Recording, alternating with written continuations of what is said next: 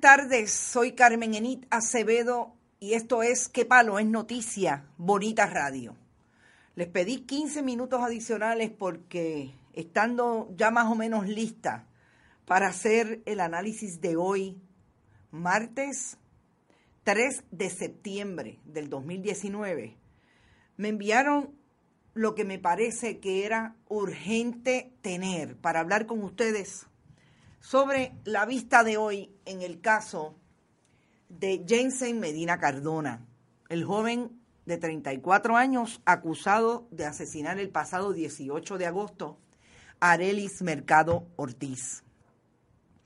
Y yo digo que era imprescindible tener esa moción que le radicó la defensa de Jensen Medina Cardona a la juez María Teresa Rivera Corujo, porque es precisamente ese documento el que detalla por qué la fiscalía tenía un video que la defensa, o tiene un video que la defensa quiere.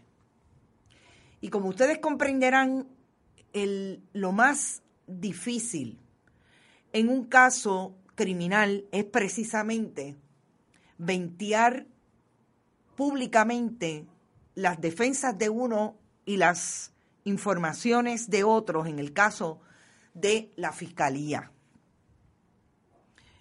Yo, antes que de empezar a hacer eh, lo que entiendo es un análisis a partir del documento, yo me había preparado para hacer un análisis a partir de las informaciones que había obtenido cuando nos dimos cuenta esta mañana que el detalle que iba a haber en esa vista era ese pedido de información que no necesariamente la fiscalía tenía que entregar. Y es un asunto puramente de procedimiento y de lo que se llaman las reglas de evidencia en los diferentes procesos judiciales. Y son fundamentales en el caso criminal, ¿por qué? Porque estamos hablando, y en este caso más, que el acusado está detenido. Estamos hablando de la vida, por un lado, de una persona que muere a manos de otra, y por otro lado, de los derechos que tiene una persona que está acusada de delito y que lo mantienen detenido. Yo quiero hacer estas salvedades porque me parece que mucho de lo que ha pasado en el caso público, o por lo menos en la discusión pública del caso de este asesinato y del joven que está acusado, es lo que nosotros hemos visto desde siempre, desde que cubrimos la policía y los tribunales, que ocurre cuando a la gente le falta, le falta información de qué es y cómo son los procedimientos judiciales. Y hay una cosa que quiero decirla de plano. Y es que todos debemos velar, todos y todas, todes debemos velar por el derecho que cada uno tiene cuando va a un caso ante la justicia. ¿Por qué? Porque se trata precisamente de todos esos derechos que las sociedades democráticas hemos venido luchando para tener frente al aparato del Estado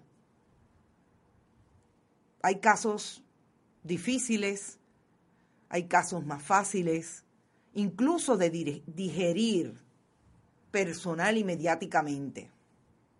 Pero lo que debemos perseguir todos aquellos que hablamos de la justicia es precisamente que los derechos de todas, de todos estén garantizados.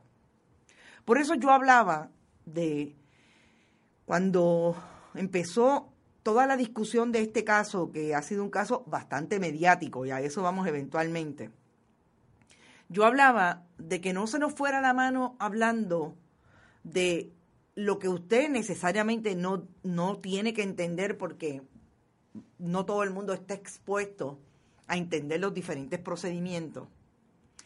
Eh, cuando hablaban de si una fianza alta o una fianza baja.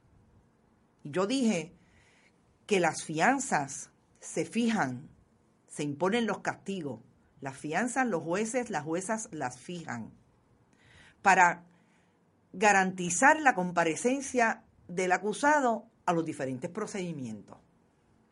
Si hay un asunto de peligrosidad, se maneja también, pero fundamentalmente usted lo que quiere garantizar el sistema tal y como está diseñado, lo que quiere garantizar es la comparecencia del imputado.